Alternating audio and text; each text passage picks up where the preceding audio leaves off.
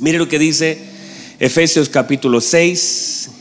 Hijos, obedeced en el Señor a vuestros padres. Obedeced en el Señor a vuestros padres, porque esto es justo. Honra a tu padre y a tu madre, que es el primer mandamiento con promesa, para que te vaya bien y seas de larga vida sobre la tierra. Usted como buen pentecostal debería ayudarme a leer, hermano. Yo cité esta tarde a todos los pentecostales y ellos dicen, amén, gloria a Dios, ayuda a tu siervo. Si estoy bajito, dale fuerza, Señor, a tu siervo. Dice otra vez el versículo 2, ayúdeme. Honra a tu padre y a tu madre, que es el primer mandamiento con promesa, para que te vaya bien y seas de larga vida sobre la tierra. Muy bien, tome asiento, por favor. Estamos delante de una palabra que hemos estado estudiando durante toda la mañana, ¿verdad? Toda la mañana. Hemos estado estudiando esta palabra y cada vez, por supuesto, la palabra, la Biblia dice que un, un, abismo llama a otro abismo. Quiere decir que las profundidades entre sí se llaman. Si uno está en una profundidad, esa profundidad llamará a otra profundidad. Porque el Señor siempre hace cosas en términos profundos. El Señor no es sencillo. Le dijo a Ezequiel, métase más adentro. Le dijo a Pedro, bogue más adentro. Porque siempre el Señor intenta que nosotros estemos más adentro. La gente de orilla no, no, no está bien. Las orillas siempre está sacando algo hacia afuera. El Señor espera que nosotros siempre estemos más adentro, ¿verdad? Entonces, en esta palabra nosotros vamos a encontrar varias cosas importantes. Y usted como un buen pentecostal me va a decir, amén, gloria a Dios. Usted sobre todo, amén, gloria a Dios. Habla Señor, muy bien. Y básicamente lo que nosotros hablamos dentro de estas palabras, mis queridos hermanos, tiene que ver justamente con la honra. Diga conmigo honra. Estamos hablando acerca de la paternidad. Y la paternidad tiene un elemento que se llama honra. Desde una esfera natural se nos comienza a hacer una demanda de honra. La paternidad, sin lugar a duda, es uno de las, de las cosas o de los elementos o de las relaciones más complicadas. Y tristemente cuando la paternidad de un hombre está dañada, finalmente eso va a seguir una secuencia en la vida de nuestros hijos, va a seguir una secuencia en la vida de nuestros nietos, hasta que alguien pueda tener la palabra que pueda transformar esa situación. Cuando nosotros vamos conociendo a nuestro Padre Celestial, nosotros vamos tomando de las riquezas de esa revelación para poder sanar todas las cosas que están mal en nosotros. A veces nos faltó, yo digo esto, en algún momento nos faltó un poquito de confrontación, a veces nos faltó un poquito de instrucción en algunas áreas. Cada uno de ustedes tendrá un padre natural y en esa paternidad natural de pronto hay muchos, muchos espacios, muchas cosas que no se hicieron bien. De pronto ayer hablaba con unos pastores y algunos pastores me decían, ¿cómo? cómo me hubiese gustado haber recibido instrucción del área paternal. Hubiera sido tan diferente. Yo sé que todos los que estamos acá, quizás podríamos decir amén si algunas cosas hubieran sido diferentes, ¿verdad? Y, cuánto nos faltó la contención, cuánto nos faltó la instrucción y muchos de los errores que hemos cometido tal vez los pudimos haber evitado. Pero nos faltó, nos faltó instrucción, nos faltó contención, nos faltó dirección nos faltó afirmación, nos faltó seguridad. A veces no teníamos cómo hacerlo, dónde llorar, no teníamos dónde ir. Y finalmente todas esas cosas de alguna forma quizás eh, repercuten en el día de hoy. Y uno mira hacia atrás cuántas cosas hubiéramos cambiado y a veces uno mira con tristeza el pasado cuando las cosas no estuvieron bien. Pero aquí es donde aparece nuestro buen Dios para darnos en este tiempo una palabra, porque cada tiempo requiere de una palabra para poder enfrentarlo.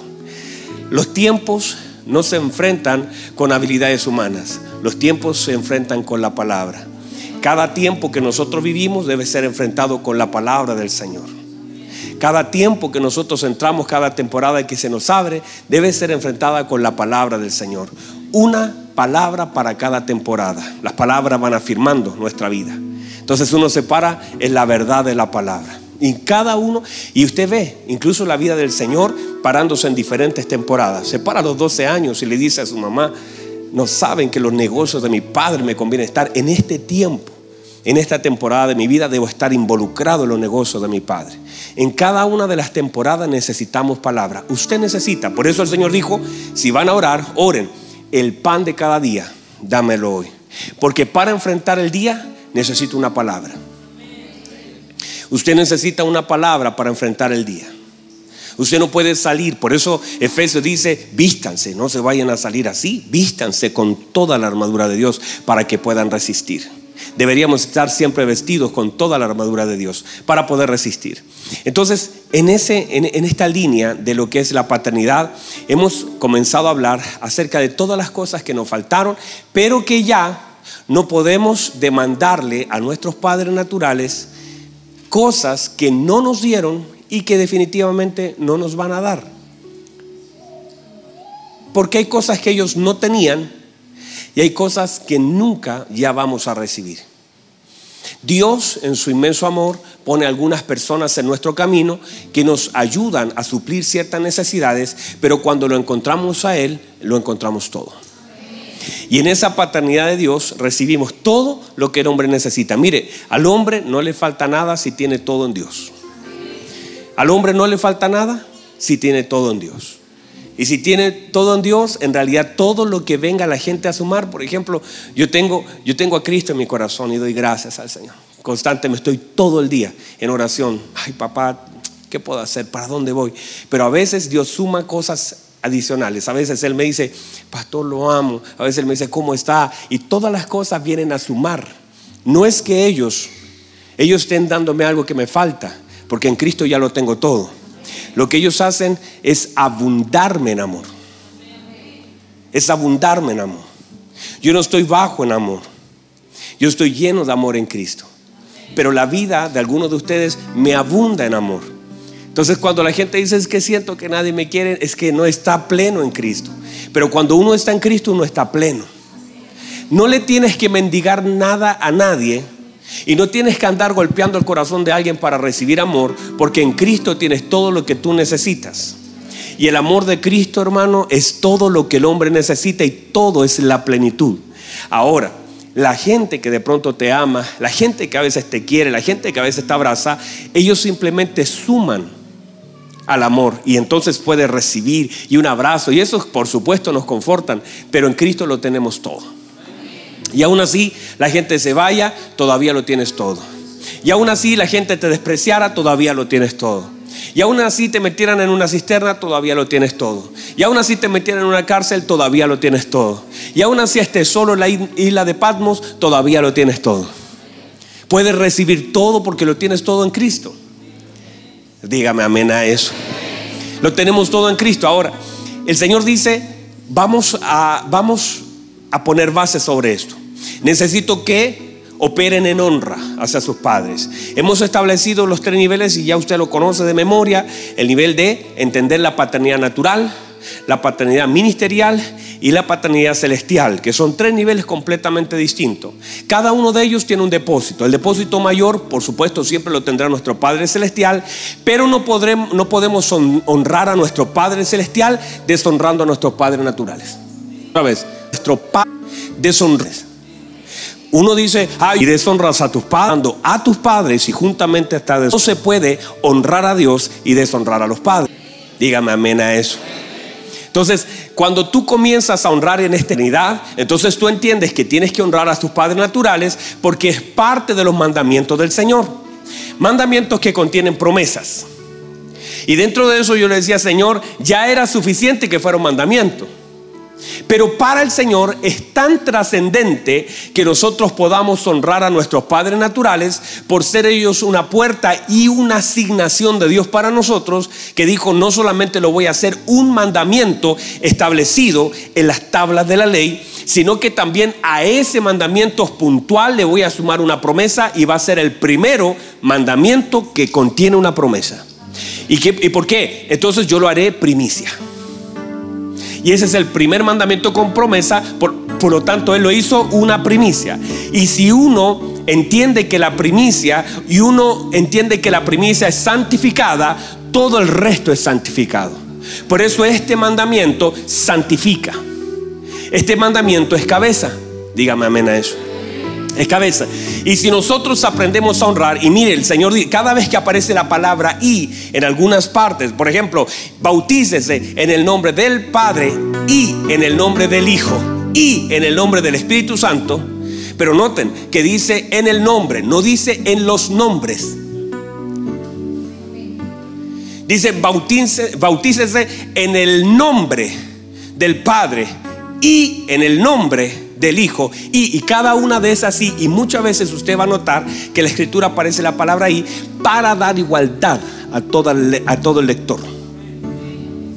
Cuando la Biblia dice honra a tu padre y a tu madre, porque para usted sería fácil honrar a una mamá que hizo todo bien y deshonrar a un papá que hizo todo mal. Entonces usted diría, bueno, si honro a uno, los dos, está bien, pero el Señor dice, no, no, no, no, no. Porque un corazón que ha sido sanado por el Señor tiene amor para aquel que lo hizo bien. Y también tiene amor para aquel que lo hizo mal. Y allí usted muestra toda la obra de Cristo sobre su vida. Y lo que espera Dios es que nosotros podamos entender que hay muchas cosas que se hicieron mal de parte de nuestros padres en algunos casos, pero que nosotros por la obra y la gracia del Espíritu Santo sobre nuestra vida, tenemos la capacidad dada por el Espíritu Santo para poder honrar a una mamá que se esforzó, que no nos abandonó y que por supuesto la tendremos en un lugar privilegiado, pero no vamos a deshonrar a un padre que se fue,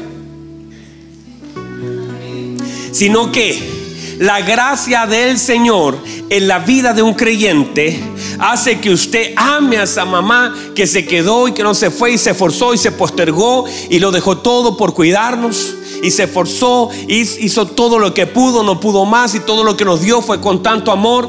Y ese otro que se fue con otra señora que nos abandonó, que era golpeador, que era abusivo, se fue. Pero la obra del Señor en tu corazón hace que tú tengas amor por ambos. Y la obra del Señor entonces demanda que nosotros podamos honrar. Por eso el Señor dejó establecido, honra a tu padre y a tu madre. Quiero honra. Y eso es una demanda a la obra de Cristo en la vida del creyente. Y solo se puede hacer en la dimensión de la naturaleza de Cristo. Porque nadie puede amar a alguien que lo abandonó a menos que la obra de Cristo haya hecho un proceso en nosotros. ¿Están ahí? Ahora, el Señor dice, si tú logras llegar ahí y tienes que hacerlo, ¿por qué? No solamente, mire, mire es como que yo, yo le decía a la mañana, usted lo puede hacer por obediencia o lo puede hacer por conveniencia. Obediencia porque es un mandamiento y conveniencia porque tiene una promesa. Hay gente que dice, bueno, por último lo voy a hacer para que me vaya bien. Y tiene su lugar, vas a honrar. Pero la Biblia siempre establece que todas las cosas que hacemos tienen que ser de corazón. Y la Biblia dice que, dice, por ejemplo, cuando perdonamos, que perdones con todo tu corazón. Porque tienes que involucrar tu corazón en el asunto. De hecho, el Señor dice, amarás al Señor con toda tu mente, con todo tu corazón. No me sirve que sea de labio, tiene que ser de corazón. De hecho, cuando el Señor dice, tienes que, mire, tienes que amar a tu enemigo. Y luego dice, siguiente versículo dice, tienes que orar por tu enemigo. Lo que está diciendo es que tiene antes que ores por tu enemigo, tienes que amarlo. Porque si no lo amas, no vas a poder orar bien. Pero la oración que nace del amor es una oración genuina. No sé si están acá todavía. Entonces, el Señor dice, ahora, si, si, logran ustedes honrar y pasar el reto de todos los prejuicios, de todo el dolor, de toda la, la dificultad que te genera, que nos genera, de pronto decir, pero yo tengo un papá, porque cuando tú no eres capaz de honrar a tus padres, no es porque usted dice, pastor, es que usted no conoce a mi papá. Yo digo, no conozco a su papá, pero conozco al verdadero a ese que puede sanar lo que hay en el corazón. Porque que no podamos honrar quiere decir que hay un área que todavía la tenemos retenida y que a veces no la queremos soltar. Pero cuando la soltamos a los pies de Cristo, el Señor tiene poder para sanarnos y para que tú puedas terminar amando aquel que en este momento tú piensas que nunca podrías amar. Y esa es la obra del Espíritu Santo en la vida del creyente. Dígame amén a eso. Entonces, vamos otra vez. ¿Están acá? Muy bien. Ustedes son pentecostales, culto pentecostal. Aleluya. Entonces, cuando uno, uno, uno honra, uno accede, solo el hecho de honrar te accede a que el Señor pueda tocar el tiempo y el Señor pueda tocar la vida. Esas son las dos cosas que estuvimos viendo en la mañana, que cuando tú honras, tú entonces accedes, honra a tu Padre para que tus días. Quiere decir que cuando tú honras, al honrar tú activas la mano de Dios sobre tu tiempo. Activas la mano de Dios sobre tus días. Para que tus días sean alargados. ¿Cómo el Señor puede alargar un día? ¿Cómo puede ser que el Señor sea tan poderoso? Solamente lo puede hacer porque el Señor se mueve sobre el tiempo.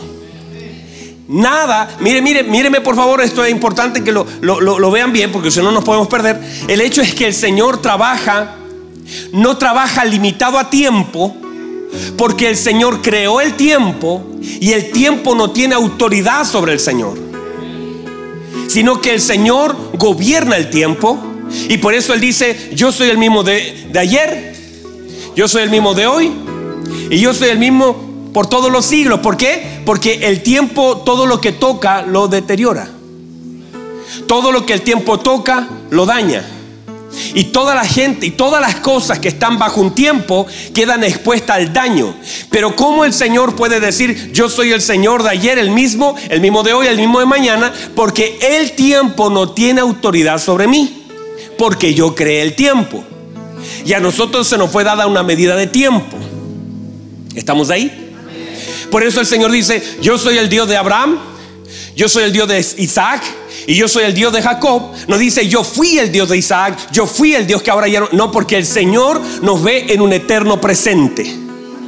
O sea, el Señor me está viendo a mí en este momento y mientras yo estoy creyendo, Él también ve a mis hijos predicar, ve a mis hijos orar, ve a, mis, ve a tus hijos servir, ve a tu esposa mientras tú estás aquí orando, de pronto no sé cómo hacerlo, no sé cómo voy a hacer con mis hijos, tu Padre Celestial ya ve el final del asunto y ve a tus hijos aquí sirviendo, cantando en un coro pentecostal, mientras tú ahora muchas veces estás medio amargado porque no sabes cómo vas a hacer y el Señor sabe que de camino viene la provisión, el Señor sabe de camino viene la respuesta, el Señor sabe lo que pasa es que tú no lo ves, pero el Señor ya lo vio porque el Señor ya estuvo en tu futuro así como pudo tocar tu pasado, así como conoce a tus hijos y el Señor tiene poder para moverse en la esfera del tiempo. No sé si lo pueden recibir, no sé si no sé si lo pueden recibir. El Señor tiene poder para moverse en las esferas del tiempo. Por eso el Señor no se limita, el Señor no vive en el presente, el Señor vive lo eterno.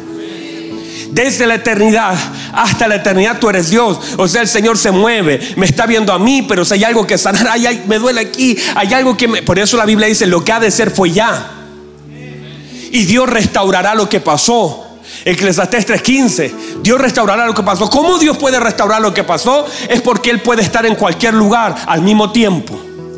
Él se mueve y mientras tú estás aquí y mientras Ana está peleando con Penina, el Señor le dice, tú ya deberías venirte acá. ¿Para qué sigues peleando si tengo un Samuel? Los próximos años Él será un profeta. Los próximos años Él tendrá un cuerno de aceite. Los próximos años Él ungirá a los reyes.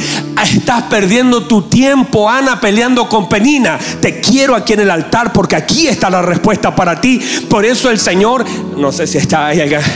Por eso la Biblia dice, mire lo que dice de Abraham, que Abraham dice que vio el día de Jesús y se gozó, porque el Señor le permitió ver la obra de Cristo. Por eso cuando la Biblia dice que el Señor le hizo una promesa, le dijo, y en tu simiente serán benditas todas las familias de la tierra. Y él sabía que la simiente de la que estaba hablando no era Isaac, sino que la simiente de que estaba hablando el Señor era Cristo. Por eso él dijo, no, este lo puedo tirar allí, le puedo clavar un cuchillo porque aún el Señor lo puede resucitar. Pero este Isaac no es la promesa, no es que este va a bendecir a todo. El que va a bendecir a todo está allá y lo puedo ver. Y por eso el Señor dijo, y Abraham vio mi día y se gozó. Por eso Abraham no tenía ningún problema en entregar a Isaac, porque en realidad Abraham nunca vio a Isaac. Abraham. Por eso Abraham no tenía ningún problema en entregar a Isaac, porque en realidad Abraham nunca vio a Isaac. Abraham vio a Cristo. Y si vio a Cristo, ese el ver a Cristo se gozó. Por eso pudo ir con su muchacho a entregarlo. Dijo, porque este no se parece al que yo vi. Al que yo vi era como un león que tenía que tenía ojos como llamas de fuego. No sé si me pueden entender. El Señor. Abraham miró y dijo, este no es al mismo que yo vi, porque el Señor dijo que en mi simiente serían benditas todas las familias de la tierra. Pero miraba Isaac y miraba la visión y decía, este no se parece. Así que si me piden este no tengo problema, porque en este no está la bendición. La bendición está en ese, que lo veo, que va camino a la cruz, que veo unas manos clavadas, que veo un costado atravesado. En ese serán benditas todas las naciones de la tierra y en ese serán benditas todas las familias de la tierra. Entiéndase que cuando, no sé si alguien me puede entender.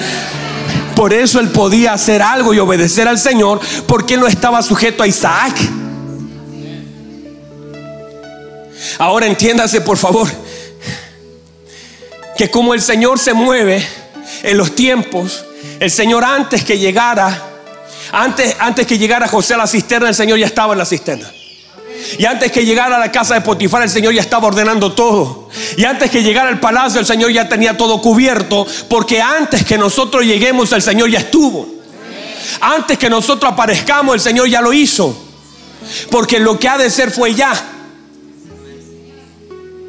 Y Dios restaurará lo que pasó. ¿Por qué? Porque Él se mueve en el tiempo. De pronto tú dices, hoy como que, no sé, tengo un recuerdo que me está dañando, que no me deja ser feliz. Recuerdo que a mis cinco años alguien me abusó, pero vas a, las plantas del Señor y dices, Señor, mira, hay algo que está allí. Y mientras estás orando, el Espíritu Santo que puede moverse va allá donde se hizo el daño y pone aceite en ese lugar. Y de pronto te levanta de esa oración y dice, hay algo extraño. Me dolía hasta un rato atrás, pero ahora me levanto, me recuerdo lo que me hicieron pero ya no me duele. ¿Por qué? Porque el Señor tiene poder de moverse en el tiempo.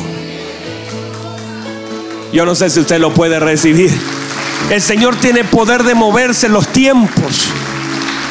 Y cuando usted puede entender que es el Señor del tiempo y Él dice, yo soy el mismo de ayer, el mismo de hoy, el mismo de mañana, y ustedes están en un tiempo determinado, pero yo me puedo mover en las dimensiones del tiempo. Por eso la Biblia dice que el Señor llega a un lugar donde había un rollo con tiempo, años y tiempo. Había un hombre que tenía 38 años y la Biblia dice, Juan capítulo 5, que venía un ángel de tiempo en tiempo y eran los tiempos los que gobernaban. Pero este hombre no, nunca andaba en el tiempo, estaba desafinado de los tiempos. Y cuando el ángel tocaba el agua, él como que hacía sus esfuerzos para llegar, pero como no tenía nadie, estuvo 38 años esperando un tiempo que nunca pudo conseguir. Pero de pronto aparece el Eterno. No sé si me entienden. Aparece el Eterno caminando y ahora no tiene que esperar el tiempo porque cuando aparece Jesús, Jesús no está sujeto a un tiempo y él le dice, ¿quieres ser sano? Y él dice, no, no, no. Mire lo que le dice, no tengo que me meta porque él está pensando que su sanidad depende del tiempo y del ángel. No tengo que me meta porque estoy dependiendo de un tiempo y del ángel. Y él le dice, no te preocupes, ese tiempo soy yo y ese toque soy yo. No tienes que esperar nada porque yo opero fuera de esta dimensión de tiempo y yo puedo hacer, y mire lo que le dice el Señor, no, si el Señor es, es tremendo, le dice así que levántate, toma tu lecho y anda. Ahora, una persona que no ha caminado en 38 años no sabe caminar. A menos que el Señor sea el Señor del tiempo y pueda hacer que esos músculos y puede hacer que esas piernas y Él ahora pueda cargar lo que antes no podía cargar y ahora pueda caminar sin nunca antes haberlo hecho, porque el Señor acelera los tiempos por el poder de su palabra. O sea, usted puede nunca haber tenido nada, nunca haber hecho algo, pero basta una palabra y la palabra del Señor gobierna los tiempos.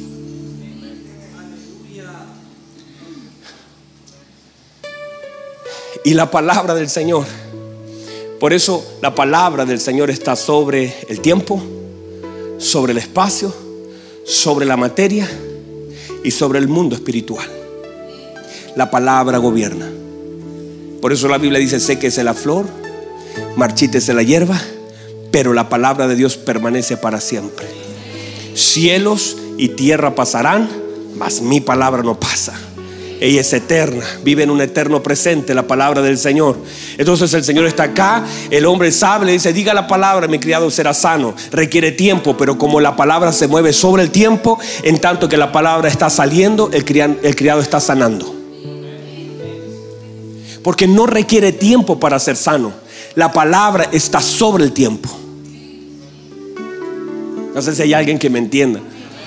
Esto es sencillo, es física cuántica, hermano.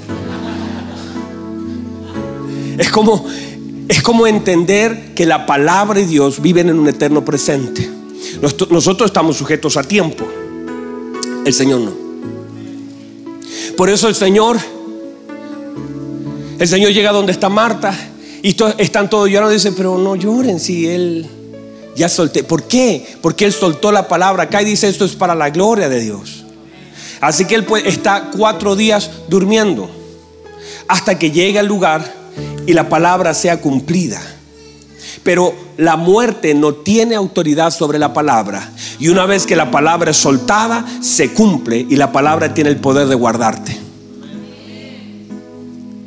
No sé si alguien me recibe eso. Ahora, por eso en esta dimensión, en esta dimensión de honra, la honra toca el tiempo. Y hay cosas que tú no podrías hacer porque tú dices, sí, pero me falta tiempo. Pero cuando tú honras, el tiempo, la, la honra activa tu tiempo y te alarga. Y las cosas que podían tardar meses, tardan días. Y las cosas que podían tardar años, tardan horas. Y todo lo que de pronto era complicado hacerse, se logra. ¿Por qué? Porque no solamente toca el tiempo, sino también toca la vida y toca la circunstancia de ella. Mire lo que dice el Señor, serán alargados tus días y te irá bien. Te irá bien sobre la tierra. Quiere decir que cuando nosotros honramos, el Señor toca mi vida y toca mi tiempo. Te irá bien. ¿Qué sentido tiene que tenga un día más largo de fracasos? ¿Qué sentido tiene que tenga un día más largo de tristeza?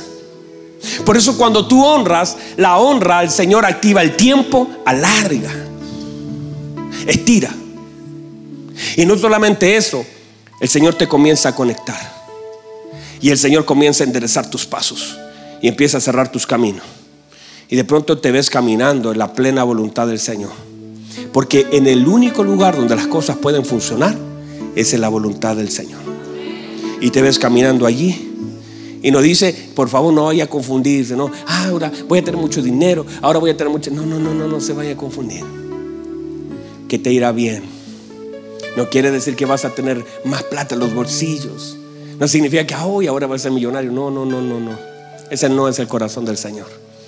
Sino que seas capaz de cumplir el propósito de Dios sobre la tierra y ese cumplimiento de propósito traiga plenitud a tu corazón y, ese, y esa plenitud traiga placer al corazón del Padre. Y esa, y esa vuelta tú cumples el propósito de Dios. Cumplir el propósito de Dios trae plenitud al hombre y la plenitud del hombre trae complacencia al Padre. Y eso comienza a funcionar como un reloj. Y tú comienzas a cumplir el propósito de Dios y tú comienzas a sentirte pleno, completo. Sientes, míreme, sientes que nada te falta cuando cumples. Cuando la gente no está en la plena voluntad de Dios, siempre le faltará algo. Y siempre llorará por algo fuera de Cristo.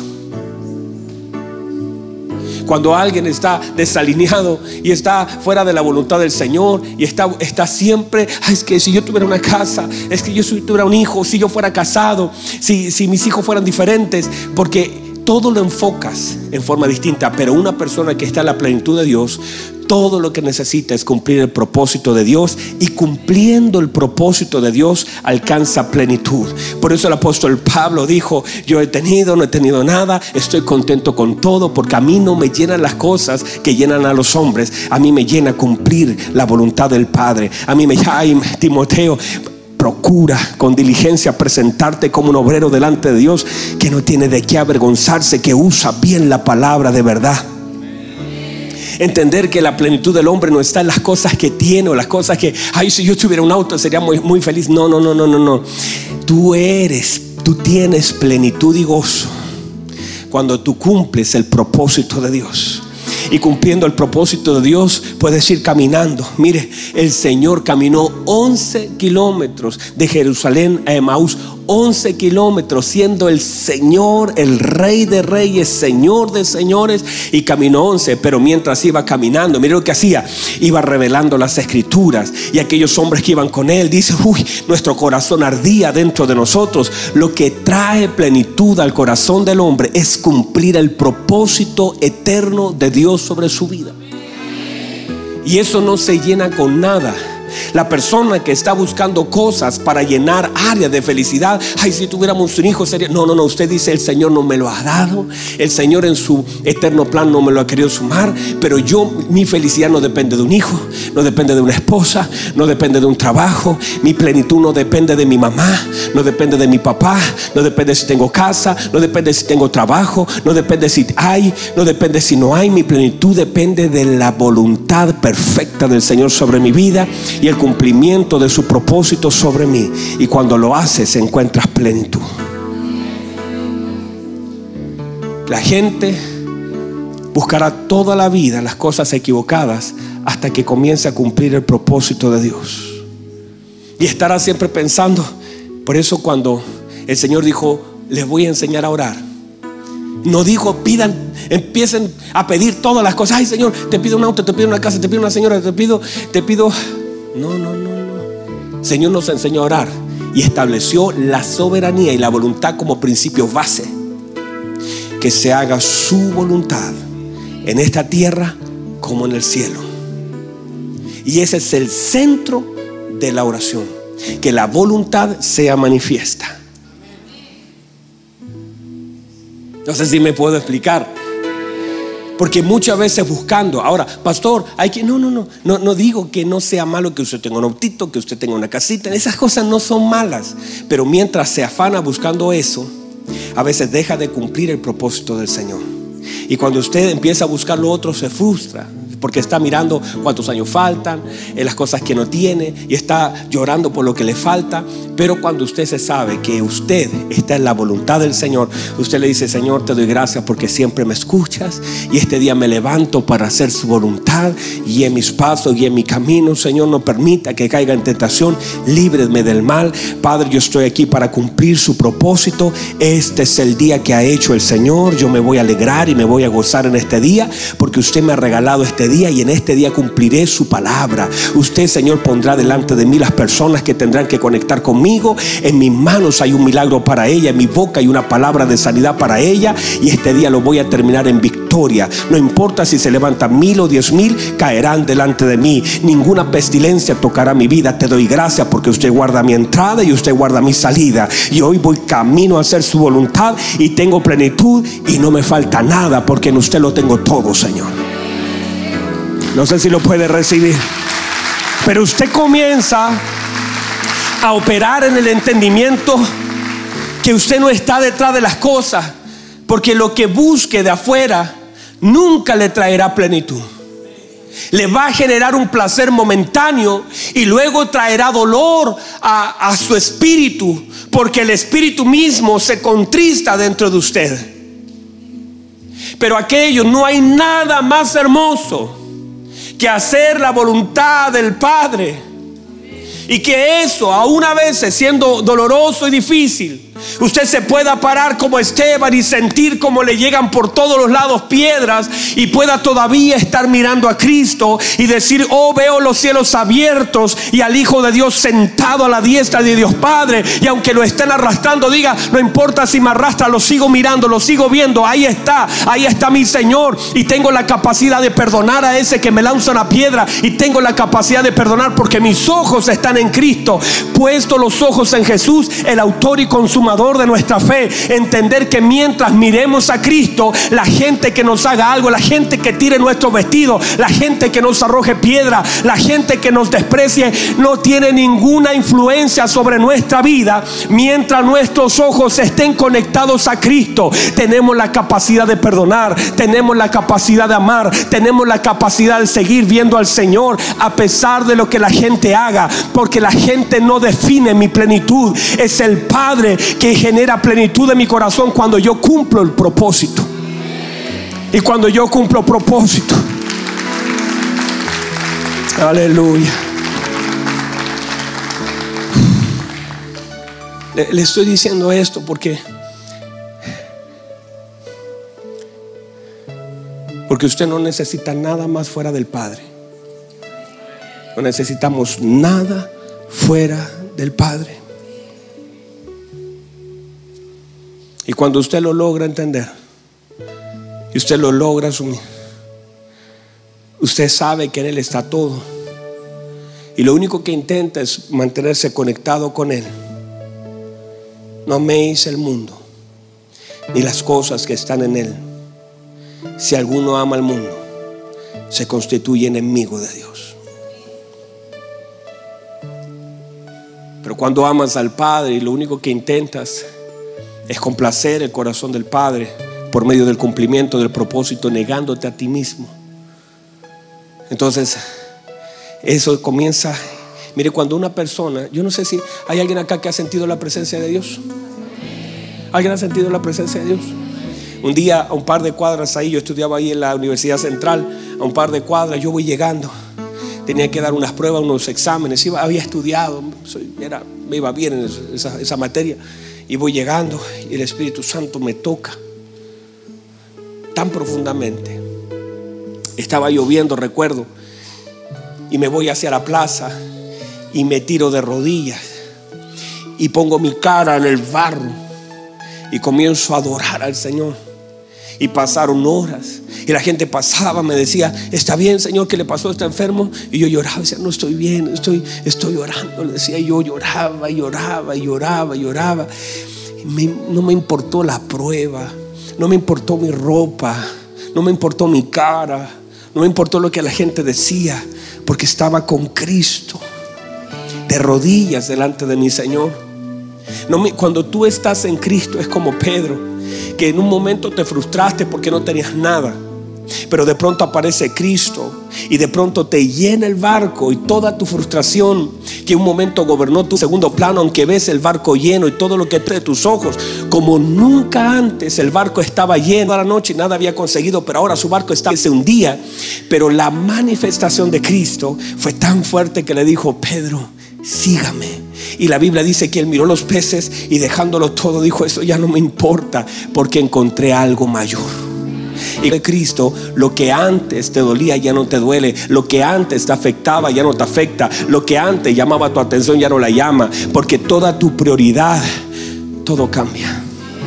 Y comienzas a buscar del Señor. Y cuando comienzas a entender y, descansar en esa presencia, se, míreme, se vuelve completamente irrelevante. ¿Sabe por qué? La gente hoy día está como como desesperada por cosas, desesperada por, por eh, hay gente que quiere surgir, pagar deudas, hacer cosas, porque en realidad cuando si la presencia fuera lo más importante, Moisés dijo así, si su presencia no ha de ir con nosotros, no me saque. No le dijo, ay Señor, tremenda promesa. Mire que el Señor le dijo, te llevo a una tierra que fluye leche y miel, donde no comerás el pan con escasez. Te llevo a una tierra, pero ni la promesa fue más importante que la presencia. Para Moisés era más importante la presencia que la promesa. El hombre sabía. Para nosotros debe ser igual. Su presencia lo debe ser todo. Y si usted opera en la presencia del Señor, no importa las cosas que el mundo le ofrezca, usted no va a doblar su rodilla delante de eso. Usted no va a transar. Usted se va a parar como Daniel a decir, no, no me voy a contaminar. Yo sé en quién he creído. No voy a rendirme. No me voy a desenfocar. Y cuando uno ama y conoce la presencia de Dios, ya no puede vivir sin ella. No importa si usted tiene o si usted no tiene. ¿Sabe cuántas veces yo vine a predicar? Cuando el Señor nos llamó con mi esposa y nos llamó a tiempo completo, estaba mi hijo Danilo, estaba mi hija Denise, me recuerdo en ese tiempo, Carolina, Juan, Javier, Eduardito, Tami. Ellos no tenían idea la demanda del Señor sobre nosotros. Yo tenía una empresa, tenía varias empresas, tenía más de 200 trabajadores y el Señor me dijo, suéltalo todo. Y yo tuve que soltarlo todo. Y a veces llegaba acá sin un peso, sin un peso, con un montón de demandas por soltar todo, soltar contratos, me demandaron. Pero el Señor fue claro, suéltalo todo y yo lo solté todo. Y eso me costó demanda, problemas financieros, problemas judiciales. Y yo lo solté todo porque el Señor me dijo, suéltalo todo y todo lo solté. Y a veces yo me paraba a predicar acá sin saber cómo iba a regresar a casa. Y a veces viajaba a Temuco a predicar sin tener ni siquiera el pasaje de regreso. Pero me paraba y nunca nadie se dio cuenta, porque yo predicaba con gozo en mi corazón, porque sabía que Él conoce mi necesidad. Y yo sé que Él sabe y yo sé que yo no le soy ajeno. Y yo me paraba y le decía, hermano, hay que creer. Y Dios está con nosotros. Y Dios está con. Y la gente, oh, gloria a Dios. Y yo acá abajo decía, gracias Señor, lo hice bien. Ahora, ¿cómo le hago? ¿Cómo lo hago mañana? Pero es eso. Es entender cuando estás en la presencia del Señor. Todas las demás cosas se vuelven irrelevantes para tu vida. Cuando tú amas al Señor. Cuando tú sirves al Señor. Pero cuando ese amor comienza a bajar, cualquier cosa es más importante que Dios. Cualquier problema te baja los brazos, cualquier cosa te deja en casa, cualquier cosa tú sueltas porque ya soltaste lo más importante. Pero cuando la presencia de Dios es lo más importante, no importa las cosas que falten, si lo tienes a Él, lo tienes todo. Lo tienes todo. Y tú lo sabes, y no una canción, si lo tengo ahí, no me falta. No, no, no, no. Tú lo vives y haces de la presencia de Dios lo más importante para ti. Póngase en pie, por favor. Cierre sus ojos, por favor, un minuto. Cierre sus ojos, un minuto. Cierre sus ojos, un minuto.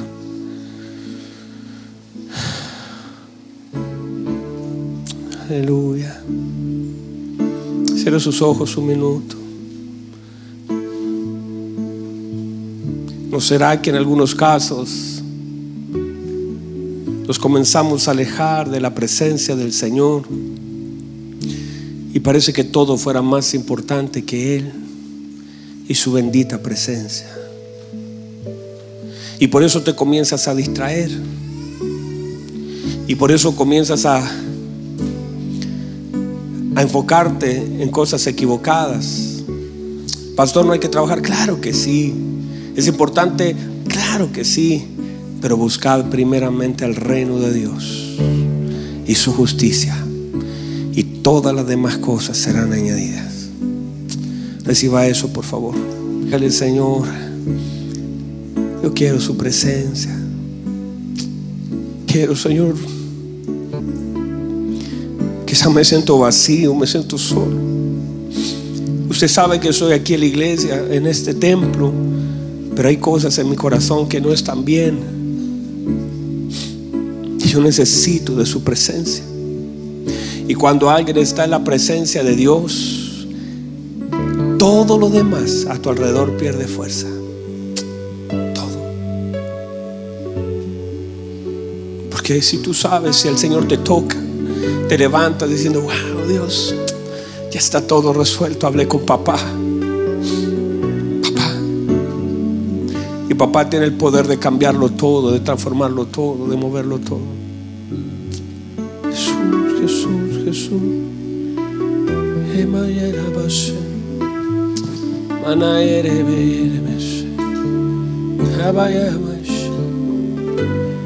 Vamos ahí donde estás, donde estás, donde estás. Dígale, Señor, no quiero vivir su, su presencia. No quiero. Hay cosas que traen placer momentáneo, pero no plenitud. La palabra plenitud es dejar sin espacio. Y cuando Cristo está, Él es la plenitud, aquel que lo llena todo, en todo. No deja espacio para el dolor. No deja espacio para la duda. No deja espacio. No hay espacio para nada. Porque Él lo llena todo. Aleluya, aleluya, aleluya. ¿Por qué no te llenas unos minutos? ¿Por qué no le dices, Señor, yo no he estado bien? Yo no he estado bien. Pero usted, Señor, me está abriendo una puerta delante. Yo necesito de su presencia. El Padre te espera. Porque el Padre te ama. Porque el Padre te conoce. Porque Él sabe lo que estás sintiendo. Porque Él quiere que te afirmes porque Él sabe lo que sientes. Y tienes tú un sumo sacerdote que se compadece de tus debilidades. Uno que fue tentado en todo, pero sin pecado. El autor dice, acerquémonos pues confiadamente al trono de su gracia para encontrar el oportuno socorro. Levanta tus manos, dile, Señor, lléname por favor. Mire si usted logra esta tarde llenarse de Cristo, su mañana se vuelve irrelevante porque sabe que Cristo está en su mañana. La enfermedad se vuelve irrelevante porque usted sabe que Cristo es su sanidad. Vamos, vamos, levante sus manos, dígale Señor, háblele usted, háblele usted. Levante sus manos, dígale Señor, háblele usted, háblele usted.